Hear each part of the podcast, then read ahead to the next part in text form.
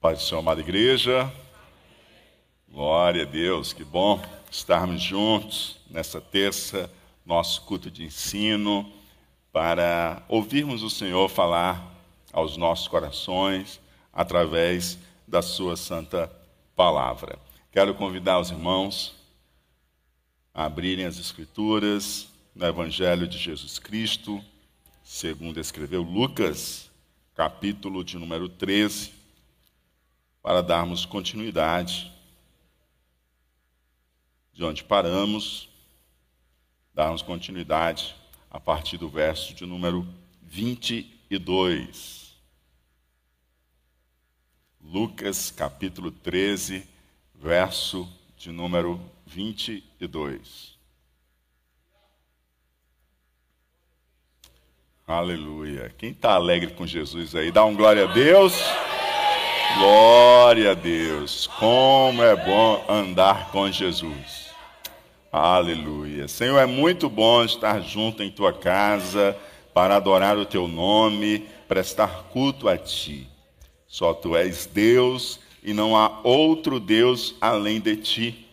E nós te amamos, Senhor, pois, como diz a tua palavra, te amamos porque o Senhor nos amou primeiro. O Senhor nos alcançou com tua graça. Tua graça, Senhor Deus, que não pode ser medida de tão grande que ela é, nos alcançou, nos abraçou, nos acolheu e por tua misericórdia e pelo sacrifício de Cristo fomos feitos filhos de Deus. Muito obrigado, Senhor. Não que houvesse mérito em nós mesmos, ó Pai, mas porque a tua graça, a tua misericórdia e o teu amor nos alcançou. Pedimos, Senhor Deus, que mais uma vez, ó Pai, tu manifeste teu amor entre nós, falando ao nosso coração através da tua santa palavra. Palavra essa que é fiel, que é verdadeira, que é digna de aceitação e que somos chamados, Senhor Deus, a ouvi-la, Senhor Deus, e a caminhar e a trilhar, Senhor Deus, por essa palavra. Palavra essa, Senhor, que também foi motivo de oração de Jesus ali antes de ser oferecido a nós quando orou, Senhor Deus, ali na oração sacerdotal, dizendo: Pai, santifica-os, purifica-os, santifica-os na verdade, e a tua palavra é a verdade. Então, Senhor, vem nos, vem nos santificar, nos purificar e nos guiar por meio da tua santa palavra. É assim, Senhor, que nós choramos, confiando e esperando em Ti, em o um nome de Jesus Cristo. Amém e amém. Glória a Deus. Vamos ao verso 22. Nós estamos é, nesse contexto que temos visto bastante Jesus falando sobre, apontando sobre questões escatológicas, né? sobre questões das últimas coisas, né? e a nossa responsabilidade diante dessa revelação de Deus. E o verso 22 diz assim: E percorria Jesus, né? passava Jesus por cidades e aldeias, ensinando e caminhando para Jerusalém. Né? Ou, ou na outra versão que você deve estar acompanhando, e percorria as cidades e as aldeias, ensinando e caminhando para Jerusalém. Lucas, aqui, no versículo de número 22, ele está reforçando para nós, os leitores, que estamos acompanhando lá desde o primeiro capítulo, né? É, ele está reforçando aquele momento em que Jesus deixa, começa a deslocar-se da Galiléia com destino a Jerusalém. É? Então ele está reforçando aqui mais uma vez para que isso não saia da sua memória, que esse trânsito que Jesus está fazendo é um trânsito, é um caminhar para Jerusalém, que é justamente a última viagem do ministério de Jesus.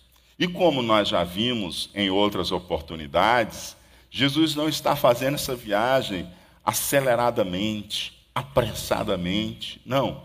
Ele está fazendo esta viagem e ele está parando de cidade em cidade, de aldeia em aldeia, curando os enfermos, libertando os oprimidos e proclamando o reino de Deus. Ele tem um destino certo, que é Jerusalém. E Jesus já está certo do que o aguarda em Jerusalém. Ele está certo que o que o aguarda em Jerusalém é a cruz, mas ele permanece firme na sua caminhada e no seu compromisso em sua ação messiânica. E ele foi percorrendo as cidades, as aldeias, não apenas como um viajante de passagem, não, mas como um missionário atuante. E Jesus ensinava e caminhava para Jerusalém. É importante perceber, mais uma vez, que quando Lucas registra que Jesus está indo para Jerusalém, ele está deixando, enfatizando para nós, que a gente não perca de vista que essa caminhada de Jesus para Jerusalém é uma caminhada que ele está fazendo para ir encontrar-se com a cruz. Né? Ele está indo se encontrar com o sofrimento que antecede a sua morte e também o sofrimento da crucificação, a paixão e morte de nosso Senhor Jesus.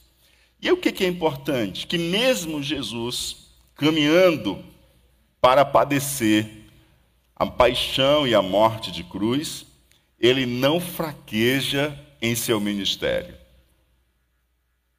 Ele não entra em uma crise ministerial e diz assim: o que, que eu estou fazendo parando de cidade em cidade, de aldeia e aldeia, se na verdade eu estou indo para a cruz? Não.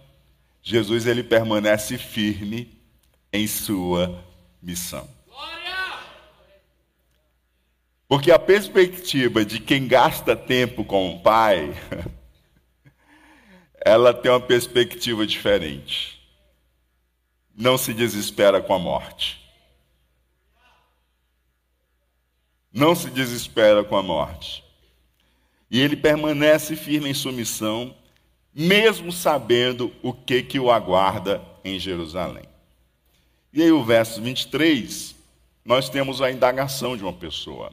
E alguém lhe perguntou, e alguém perguntou a Jesus: Senhor, são poucos os que são salvos? Era uma pergunta bem pertinente naquele contexto. E essa talvez seja uma pergunta que passa no coração de muitos, e também daqueles que têm uma dedicação à missão. Senhor, são poucos os que são salvos, poucas pessoas serão salvas. O contexto em que Jesus estava vivendo, a gente já aprendeu que estava muito dividido, né? muitos partidos religiosos. E dentro da cabeça do judeu, os herdeiros da salvação e da graça de Deus eram eles que eram os descendentes da promessa feita a Abraão. E eles estavam cercados por gentios, ou seja, por povos não judeus, que eles consideravam que, na verdade, eles, os judeus, eram os agraciados pela salvação de Deus.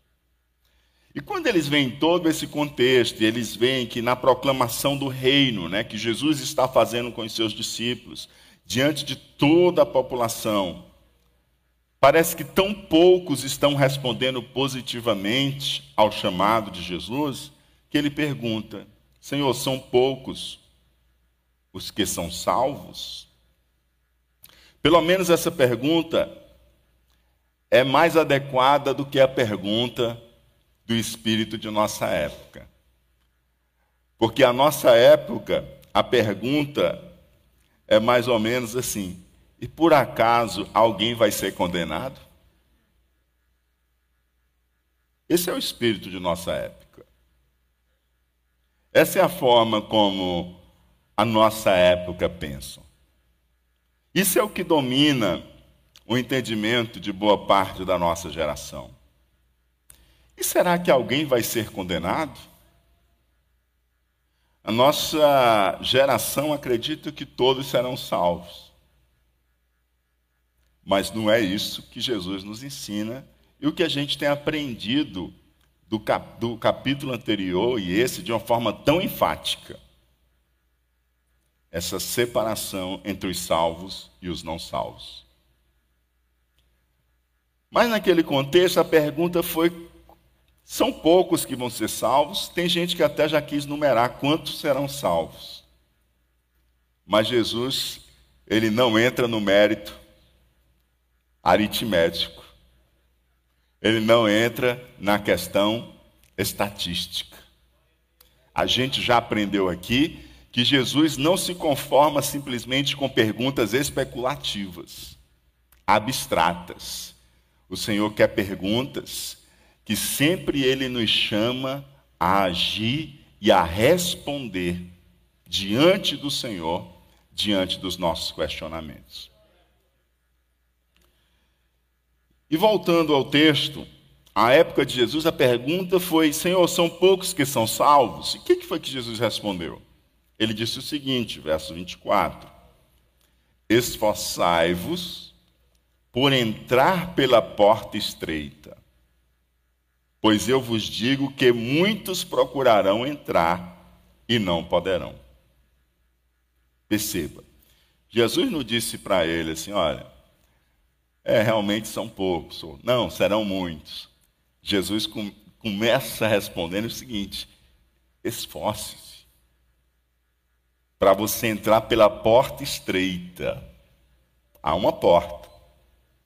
E essa porta é estreita. E o Senhor está dizendo: esforce-se para entrar por uma porta estreita. Não adianta, não vai ajudar muita coisa você saber quantas pessoas vão ser salvas. O que você precisa é você ser salvo. O que você precisa é saber que você precisa cuidar para que você esteja entre os salvos. E às vezes a gente faz tantas perguntas que a gente vai deixando as respostas longe da gente. Mas Jesus chama a gente, ei meu filho, vem cá. Nós estamos no processo de discipulado. Eu estou me importando é com a salvação da sua vida, da sua alma. Eu me importo com a sua eternidade. Os dias aqui são poucos. Então vamos fazer o seguinte: vamos materializar essa pergunta em você. Se são poucos ou se são muitos, isso não é o mais importante. O mais importante é saber: você está se esforçando para entrar pela porta estreita? Esforçai-vos por entrar pela porta estreita. E é claro que quando Jesus responde assim, Fica muito claro o que, que ele quer dizer por porta estreita. Ele está falando que a porta estreita é o caminho pelo qual você precisa passar para a salvação. Porque ele está respondendo a uma pergunta que fala sobre salvação. Esforçai-vos por entrar pela porta estreita. Né? A resposta de Jesus não se concentra em quem entrará, mas se concentra em como você entrará. A resposta de Jesus não se concentra em quantos entrarão, mas como você entrará. E ele diz: esforce-se para entrar pela porta estreita. Há uma porta estreita. Quando diz que há uma porta estreita, você pode entender que há uma regra de Deus. Há o quê? Uma regra de Deus. Isso significa dizer que as pessoas não poderão entrar por ela como bem desejam. Eu não posso entrar por essa porta como eu desejo ou segundo as minhas próprias regras. A porta é estreita. A porta é. E há um. Quando nós dizemos que a porta é estreita, está dizendo que há um jeito. E esse jeito é o jeito de Deus há uma maneira, e essa maneira é a maneira de Deus. E essa porta é estreita. Jesus disse: Eu sou a porta. E essa porta é bem estreitinha. Jesus está indo para onde? Para Jerusalém. Ele está indo encontrar o quê? A morte, a cruz. Jesus está dizendo claramente para nós que essa porta é estreita. Aqueles que querem passar por essa porta, eles estão se identificando também com essa negação do eu. Eles estão se identificando também com tomar a sua própria cruz. Eles estão identificando também que há um esforço que ele precisa empreender para passar por essa porta estreita. O esforço para entrar pela porta estreita cabe a você. Esforçai-vos por entrar pela porta estreita. Jesus não disse, eu vou me esforçar para você passar pela porta estreita. Não. Jesus disse, esforçai-vos, é uma responsabilidade sua. É uma tarefa sua se esforçar. Você não se esforça por tanta coisa na vida. Você não batalha, você não luta para poder dar uma condição melhor aos seus filhos. Você não se acorda cedinho e corre para a aula e passa o dia todo em aula e quando vai à noite ainda vai para o simulado se preparando para o Enem? Você não passa o dia trabalhando, quando chega à noite, vai para concurso para aprender ali, curso pra, pra, cursinhos para concurso, e estuda, estuda, estuda, se esforçando para passar? E como que para entrar no céu você quer que entre de qualquer jeito?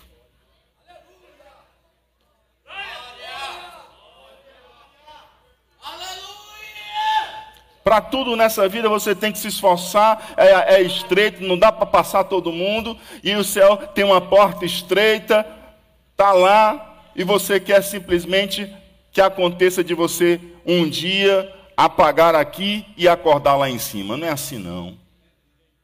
Se você se esforça pelas coisas passageiras dessa vida, você tem que lembrar que nós também precisamos nos esforçar por aquilo que é eterno por aquilo que é eterno. Então, o esforço para entrar pela porta estreita cabe a cada um de nós, é responsabilidade nossa. Esforçar-se em empenhar-se, é empenhar-se de todo o coração. Esforçar-se é, é, é é a mesma palavra que era usada para se referir aos atletas que competiam nas Olimpíadas. Eles precisavam disciplina, eles precisavam se esforçar, eles precisavam se empenhar de todo o coração para que pudessem competir. A boa notícia é que você só precisa competir com você mesmo para entrar nessa porta. O atleta lá, só o primeiro levava o prêmio. Mas nessa porta aqui, você só precisa competir com você mesmo. Você só precisa se esforçar por entrar pela porta estreita. E entrar pela porta estreita, como já dissemos, não é nos nossos termos, não é nas nossas regras, mas é nos termos de Deus. Em uma geração que se acha dona de suas próprias regras e seus próprios corpos, meu corpo, minhas regras, a porta ainda parece mais estreita do que é. Nessa porta não se consegue entrar com as próprias regras. A porta estreita é um chamado a se submeter aos termos de Deus. Um crente que diz meu corpo, minhas regras, não consegue passar pela porta estreita. Você pode ser crente, você pode vir para a igreja, você pode ter carteirinha de membro, você pode dar seu dízimo, você pode gritar glória a Deus e aleluia, você pode servir no ministério, mas se você diz assim, ó, meu corpo, minhas regras, você ainda nem passou pela porta estreita. Que você precisa é se converter. E você pode fazer isso hoje à noite. Você pode entregar a sua vida a Jesus. Você pode entregar a sua vida a Jesus. Como disse Jesus, como eu vos digo, que muitos procurarão entrar e não poderão. Muitos o quê? E não poderão. Interessante, perceba algo bem interessante nessa passagem, nessa resposta de Jesus. Note que esforçai-vos aponta para uma ação a ser tomada agora, no presente.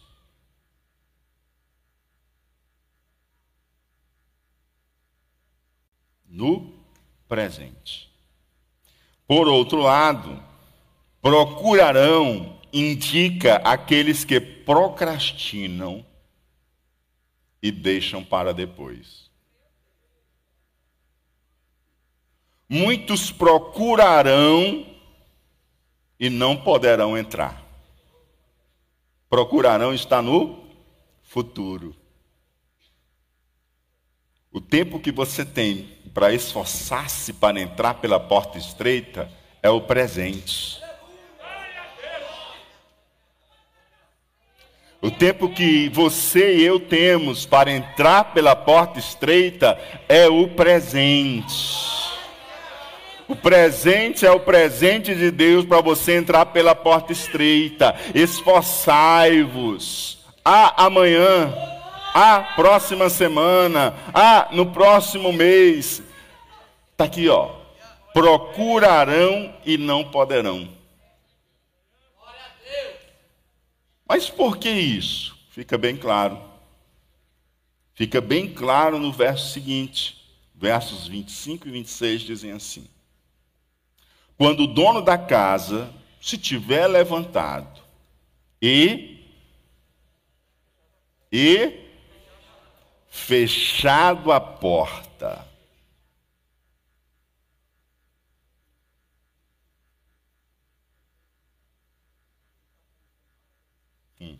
Você entendeu? Esforçai-vos por entrar pela porta estreita.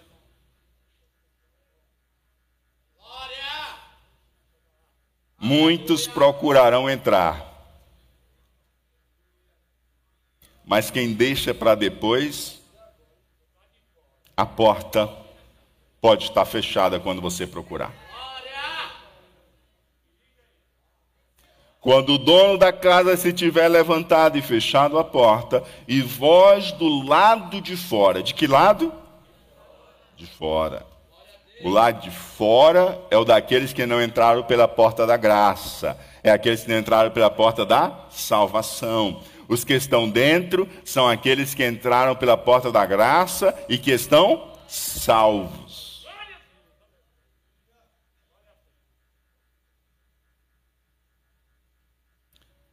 Começardes a bater, está batendo porque a porta está fechada, dizendo: Senhor, abre-nos a porta, ele vos responderá: Não sei de onde sois. Então direis: Comíamos e bebíamos na tua presença, e ensinavas em nossas ruas. Quando o dono da casa se tiver levantado e fechado a porta. É mais uma vez Jesus ressaltando a questão do tempo da oportunidade. Do tempo da. E o tempo da oportunidade a gente já aprendeu que ele se chama hoje. Você percebe o quanto Jesus está trabalhando a urgência nesse capítulo e no final do capítulo passado? Você está em mente que Jesus está indo para Jerusalém, que ele vai se oferecer, que seus discípulos vão entrar em crise com a morte de Jesus e eles precisam estar preparados para essa crise. E Jesus está deixando para eles muito claro que eles precisam lidar com a urgência do reino de Deus. E o tempo da oportunidade chama-se hoje. A porta da graça está aberta hoje. O tempo da salvação é hoje. O tempo do arrependimento é hoje. Eu não posso procrastinar e deixar para depois, porque poderão buscar e a porta estará fechada. E aí o que, que acontecerá? O que será daqueles que não passarem pela porta estreita? A porta aberta é estreita, ela não é do jeito que eu quero, ela é do jeito do dono do banquete. O banquete é uma forma que o judeu olhava a plenitude dos tempos e a vitória do Messias. Essa visão escatológica do fim de todas as coisas. É? E é o que acontece. Essa porta que é estreita, está aberta agora, nesse momento, ela será fechada. Ela será o quê? E quando o dono da casa vai e fecha a porta, está dizendo que não é no meu tempo nem é no seu, é no tempo de Deus. Eu não tenho controle nenhum sobre o tempo que a porta está aberta. Ó, é angustiante você chegar e a porta está fechada. Eu fui, de, eu fui viajar com a Dani e quando a gente chegou no portão de embarque, quando chegou no balcão para fazer o check-in, a pessoa fez só isso aqui, ó. Encerramos. Imagina a angústia. Tudo preparado para a nossa viagem, transfer lá no nosso destino, hospedagem ajustada. Só que ali, amados, eu podia até esperar o outro voo. O problema é que essa porta aqui, quando fechar, já era, não abre mais. O tempo da graça chama-se hoje, o tempo da salvação chama-se hoje. Hoje é dia de salvação de Deus. A salvação não é segundo as minhas regras, mas é segundo os termos de Deus. Não é no tempo que eu bem entender de passar pela porta, é apenas no tempo que Deus mantiver a porta aberta. E a hora que ele vai fechar, só ele sabe. Quando ele fechar, quem estiver lá de fora não entra mais. E quem estiver lá de dentro está salvo para sempre. Aleluia. E vós do lado de fora começardes a bater, dizendo: Senhor, abre-nos a porta. Ele vos responderá: Não sei de onde sois. Deus abriu a porta porque ele quis. A porta da salvação foi aberta porque Deus quis. Deus não precisa abrir porta de salvação, não. Deus não precisa de salvação. Quem precisa de salvação somos nós. Fomos nós que nos alienamos de Deus. E aí a gente foi tentando chegar-se para Deus e tudo que a gente fazia só afastava mais a gente de Deus. A gente foi tentar por religiões que nós criamos, fomos tentar pelas nossas boas obras, e com as nossas boas obras a gente começou a se orgulhar das nossas boas obras, Outros foram achar que era por meio do conhecimento e procurando, procurando de chegar diante de Deus e cada vez mais as pessoas ficavam mais distantes de Deus. E qual é a provisão de Deus? A provisão de Deus é o seguinte: eu não preciso de salvação, quem precisa são eles. Eu vou abrir uma porta chamada porta de salvação, porta de graça, e aqueles que por ela passar esses serão salvos pela minha graça. Então Deus fechou lá o jardim, o paraíso, mas ele abriu uma porta chamada salvação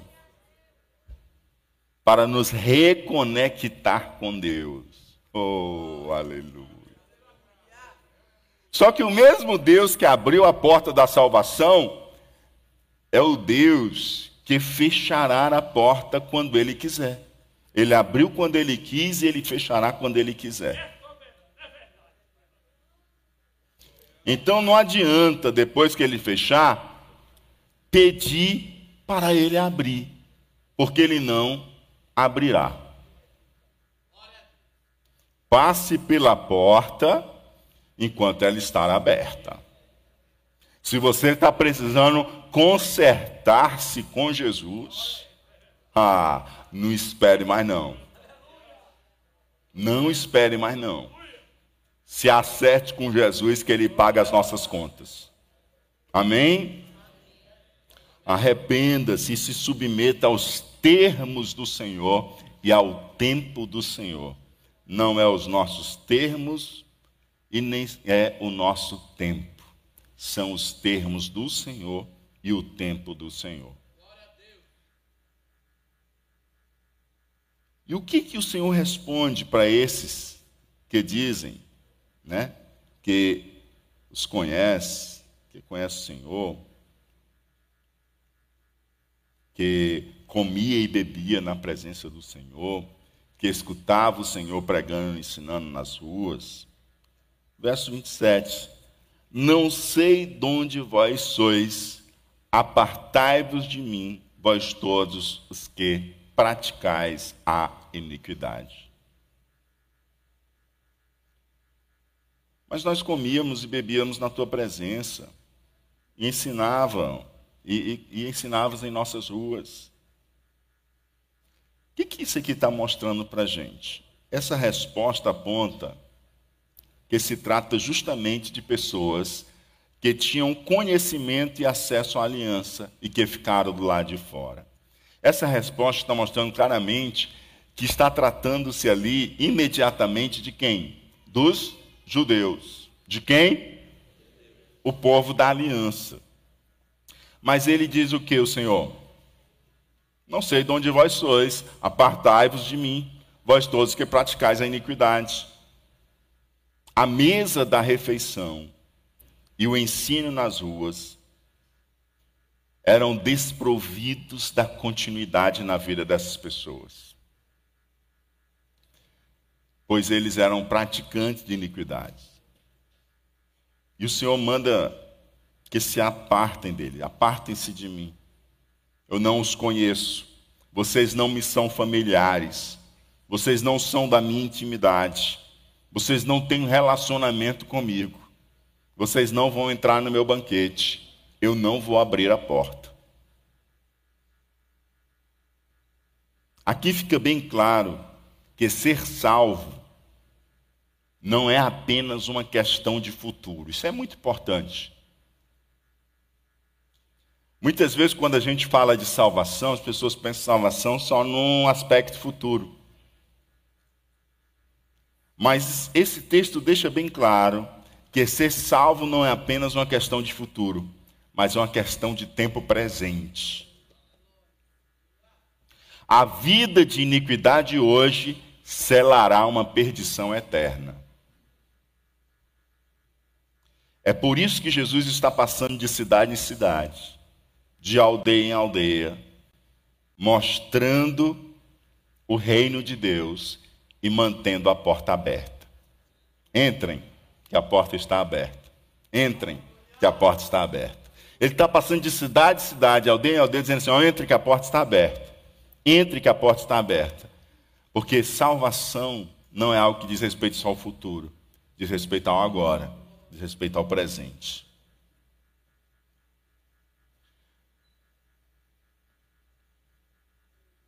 E os que ficaram de fora, queridos, estavam desesperados. Mas quem é do relacionamento com o Senhor, já se submeteu aos termos do Senhor, já se submeteu ao tempo do Senhor. Eu sei que às vezes a gente não a gente quer que seja no nosso tempo, né? Mas a gente vai aprendendo a submeter-se ao tempo do Senhor. Aleluia. Aos termos do Senhor, a porta estreita, ao tempo do Senhor, a porta aberta. Já está lá dentro quem se submeteu para participar do banquete. Você já passou por essa porta? Você já passou pela porta estreita? Você já está dentro para participar do banquete? Os que ficaram de fora são pessoas que vivem para si e se acham donas do seu tempo. As pessoas que entravam, elas viviam para o Senhor e vivem para o Senhor e no tempo do Senhor. O Senhor chama você para viver para Ele, nos termos dele. E o Senhor chama você para vir com Ele hoje e não amanhã. O Senhor chama você para estabelecer uma aliança com Ele hoje. Se você diz assim, hoje não, Senhor, você está dizendo o seguinte: eu sou dono do meu tempo. Mas se você responde sim, Senhor, o tempo é teu, e eu vou passar por essa porta. Enquanto ela estar aberta, você está dizendo assim: o tempo é teu, Senhor, e eu submeto-me aos teus termos. Verso 28 a 30. Ali haverá choro e ranger de dentes, quando verdes no reino de Deus Abraão, Isaac, Jacó e todos os profetas, mas vós lançados fora. Lembra que o Senhor está falando para uma audiência predominantemente de judeus. Qual a perspectiva que eles têm? De que os patriarcas Abraão, Isaac e Jacó estarão nos céus. E os profetas também. Né? E o Senhor diz: ó, vocês serão apartados de mim, trancados do lado de fora. Quer dizer para vocês que ali haverá choro e ranger de dentes. Ou seja, um lugar de juízo e de sofrimento. Aí ele diz: quando virdes no reino de Deus, um tempo do juízo aqui. Ou seja, eles verão no reino de Deus Abraão, Isaac Jacó e todos os profetas. E eles lançados fora. Porque eles, como judeus, acreditavam que esse lugar de salvação também era um lugar deles. Se isso aqui já doía nos ouvidos deles, agora é que dói mais. Porque eles se imaginavam no reino de Deus com Abraão, Isaac, Jacó e os profetas, e os povos gentios excluídos do reino de Deus. Mas agora é que dói mais, porque olha só o que Jesus continua dizendo no versículo: Muitos virão do Oriente e do Ocidente, do Norte e do Sul, e tomarão lugares à mesa do reino. Aleluia. Jesus está dizendo que o tempo da salvação ele é abrangente. E ele alcança todos os povos e não apenas os judeus.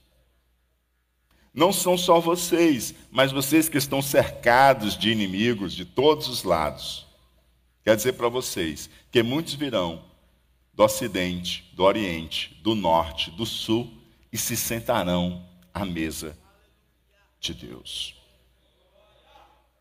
Jesus está deixando muito claro aqui aquilo que ele também já tinha revelado lá no Antigo Testamento. Um desses textos é o próprio Salmo 107, verso 3. E congregou de entre as terras, de entre as nações, do Oriente, do Ocidente, do Norte do mar. O Senhor vai congregar e Ele está congregando. Olha, nós somos prova disso. Nós somos o quê? Prova disso. É bem verdade que muito cearense é descendente de judeu, né? Mas nós somos prova disso. Nós somos daqueles que o Senhor juntou de todos os lugares para sentar-se à mesa de Deus. Aqueles que a princípio eles acreditavam que estaríamos fora do reino de Deus, mas o Senhor nos buscou. E hoje, para que você saiba, o sul global, né? ou seja, abaixo da linha do Equador, é onde hoje se concentra a maior parte dos cristãos no mundo. América do Sul, Ásia. Ásia tem havido um movimento de salvação gigantesco ali para a glória de Deus.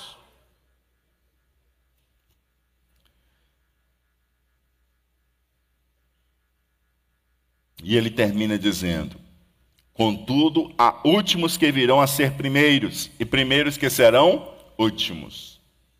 Vocês que achavam que eram os primeiros, quer dizer para vocês que aqueles que eles achavam que eram os últimos, será que vão não poder ser salvos? Eu quero dizer para vocês que eles virão de todos os lados e entrarão no reino de Deus. Essa palavra alcançou você. Essa palavra alcançou a mim. E o Senhor arrumou um lugar à mesa para que eu e você tomássemos parte da mesa de Deus. Aleluia. Oh, glória a Deus. Verso 31 ao 33. Naquela mesma hora, alguns fariseus vieram para dizer-lhe, para dizer a Jesus: Retira-te e vai-te daqui, porque Herodes quer matar-te.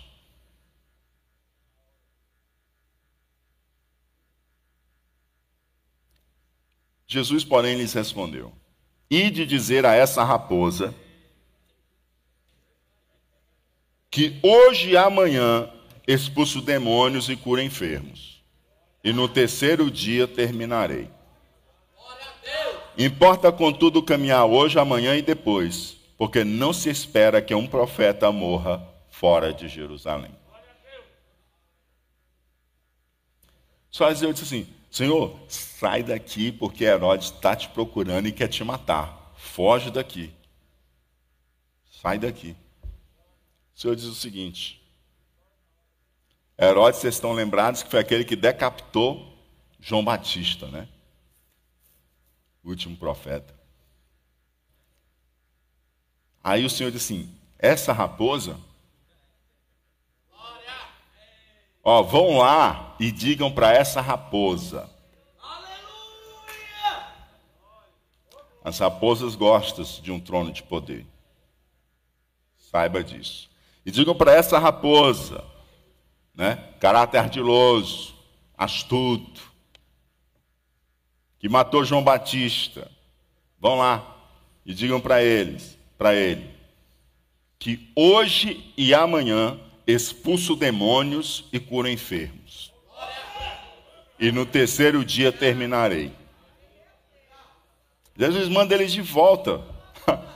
Volte. Vocês são meninos de recado, estão traindo recado de Herodes, depois volte para ele e leve um recado para ele também. Diga que eu vou continuar firme, fazendo a obra que o Pai me ordenou. Eu não vou me intimidar com a ameaça de morte dele. Eu vou continuar firme fazendo a obra que o Pai me deu. Eu vou completar a minha carreira. É isso que Jesus está dizendo para Herodes. Diga a ele que eu vou continuar. Eu estou curando enfermo, estou expulsando demônio, vou continuar fazendo isso hoje, vou fazer isso amanhã, e no terceiro dia eu vou terminar. É o Pai que determinará a hora da minha morte e não Herodes. Você está entendendo? Você está entendendo?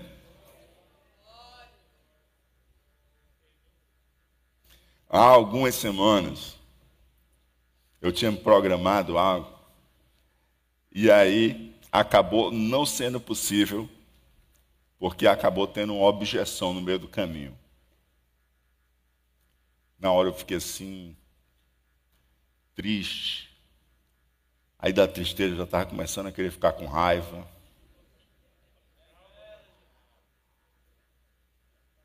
Aí na hora o Espírito Santo disse assim: Meu filho, você acha que alguém pode impedir você de alguma coisa?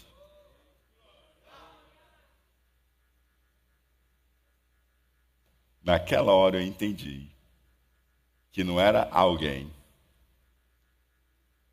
que era o próprio Deus que estava fechando aquela porta.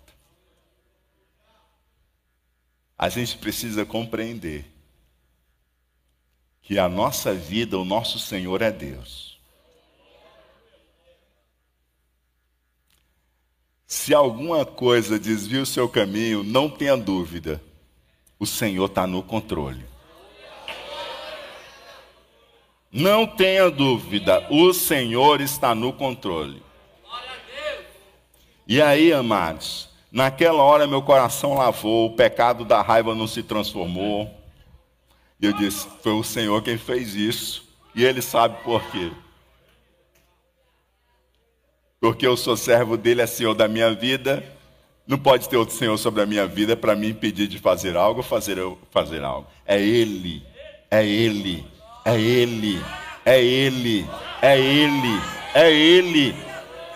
Herodes quer interromper o ministério de Jesus. Ele diz: Não, ó, hoje eu vou continuar fazendo ministério, amanhã também, e no terceiro dia eu vou terminar. Porque quem determina sobre a minha vida não é Herodes, quem determina sobre a minha vida é meu pai.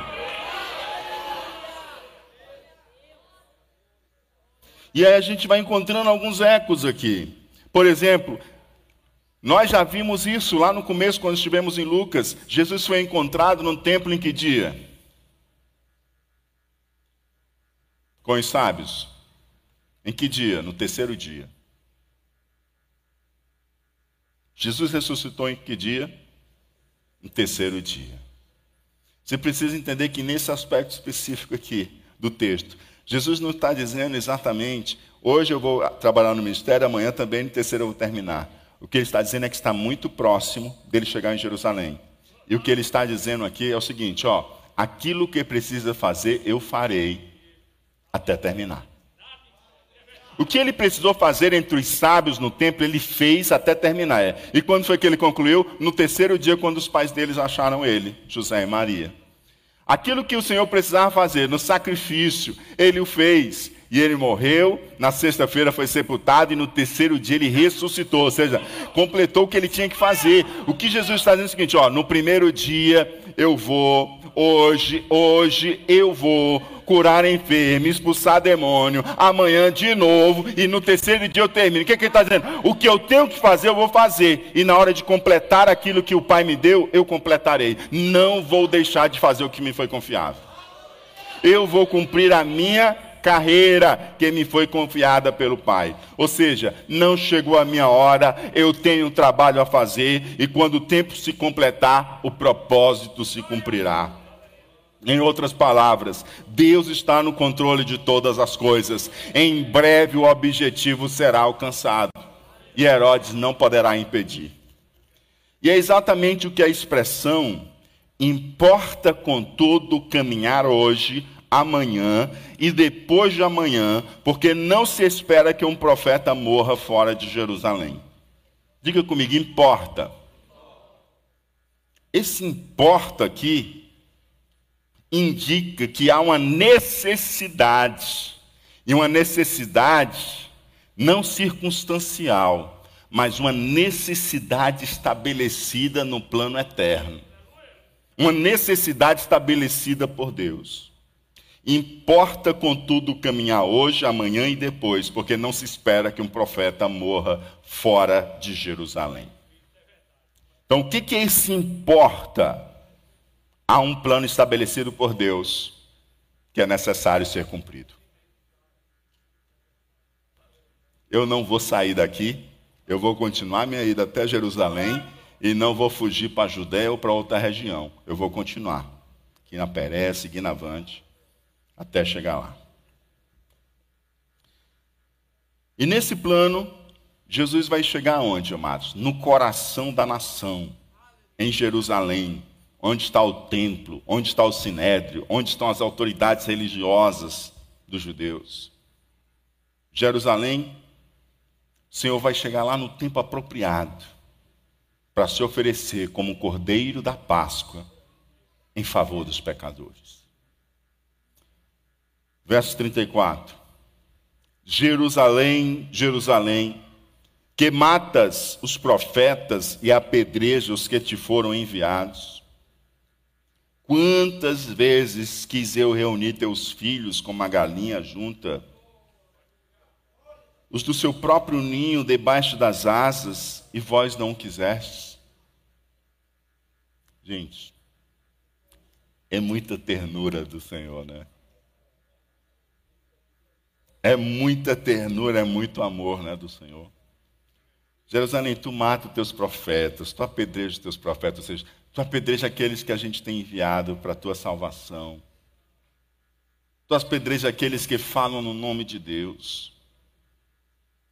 Aí o Senhor ainda diz o seguinte: ó, quantas vezes eu quis cobrir vocês, proteger vocês como uma galinha que estende as suas asas para proteger os seus pintinhos. E tu não quisestes.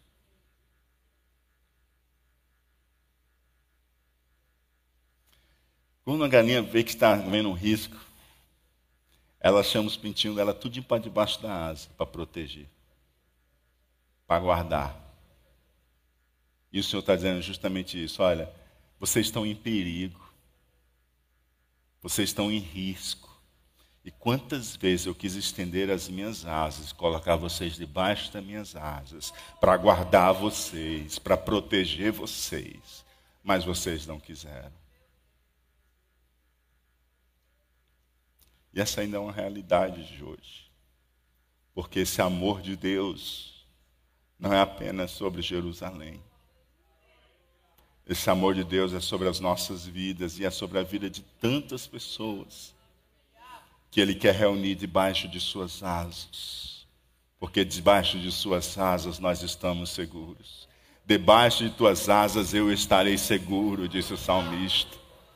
Ele quer guardar você, Ele quer proteger você. Mas existe uma questão, existe outro querer, existe o querer dele que quer guardar você, que quer proteger você, que quer salvar você, mas existe o seu querer. O seu querer também precisa decidir se você quer ser guardado nele, se você quer ser salvo nele, se você quer ser protegido nele. O Senhor diz assim: olha, e vós não o quiseste. Quantas vezes quis eu? Há um contraste Deus querendo salvar e Jerusalém não querendo. Pergunto para você. Uma coisa já é certa: Deus quer salvar você. Deus quer colocar você debaixo das suas asas. Deus quer proteger, quer guardar você, quer salvar você. Mas existe um outro querer, existe o seu. Você quer? Você quer? Ele está pronto para guardar você debaixo de suas asas. E Ele quer. Mesmo Jerusalém tendo feito tanto mal, tendo apedrejado os seus profetas, apedrejado, matado os seus profetas, o Senhor está dizendo, mas eu quis, eu quero. E eu ainda estou indo a Jerusalém para morrer lá como um profeta porque eu quero guardar vocês debaixo das minhas asas. Eis que a vossa casa ficará deserta, verso 35. Foi o que aconteceu ali na década de 70 depois de Cristo, quando os romanos né, invadiram e destruíram ali Jerusalém. E em verdade vos digo que não mais me vereis até que venhais a dizer: Bendito o que vem em nome do Senhor. Diga comigo, bendito o que vem em nome do Senhor. Esta é uma canção que os peregrinos faziam quando estavam indo ao templo, à casa do Senhor, adorar o Senhor, não é? Ela está referida lá no Salmo 118. Então, quando os peregrinos iam para Jerusalém, chegavam lá, subindo os degraus, eles cantavam algumas canções, dentre elas essa do Salmo 118, né, as canções dos degraus. E aí, lá está escrito: Bendito o que vem em nome do Senhor. Embora a gente pense imediatamente na entrada triunfal de Jesus em Jerusalém, e as pessoas clamando, né? Bendito, Osana, Osana, bendito que vem em nome do Senhor. Esse texto aqui está falando de um outro momento. Esse texto aqui está falando da segunda vinda de Jesus. Esse texto está falando quando Jesus virá. Oh, aleluia. E aí sim, a Jerusalém que tem rejeitado os profetas, olhará o Senhor vindo com poder e grande glória e dirá: Bendito que vem em nome do Senhor. Finalmente, os judeus que outrora rejeitaram o Messias e não reconheceram o Messias, agora clamarão: Bendito que vem em nome do Senhor, bendito que vem em nome do Senhor, bendito que vem em nome do Senhor. E esse dia se aproxima cada vez mais, porque o palco já está montado para a entrada do anticristo. A volta do Senhor está próxima. Não me vereis até que venhais a dizer: Bendito o que vem em nome do Senhor. Essa passagem bíblica nos ensina que a salvação não é nos nossos termos, mas é nos termos do Senhor a porta estreita. Nos ensina que a salvação não é no nosso tempo, mas é no tempo de Deus, é enquanto Ele mantém a porta aberta. E ela nos ensina firmeza de propósito. Jesus, mesmo tendo a cruz se aproximando dele, tendo a ameaça de morte de Herodes, ele disse: Eu vou continuar firme no propósito que o Pai me confiou. Persevere naquilo que o Senhor tem colocado em sua mão. Cumpra a sua carreira, guarde a sua fé. O Senhor, o justo juiz, o galardoará. Vamos ficar de pé.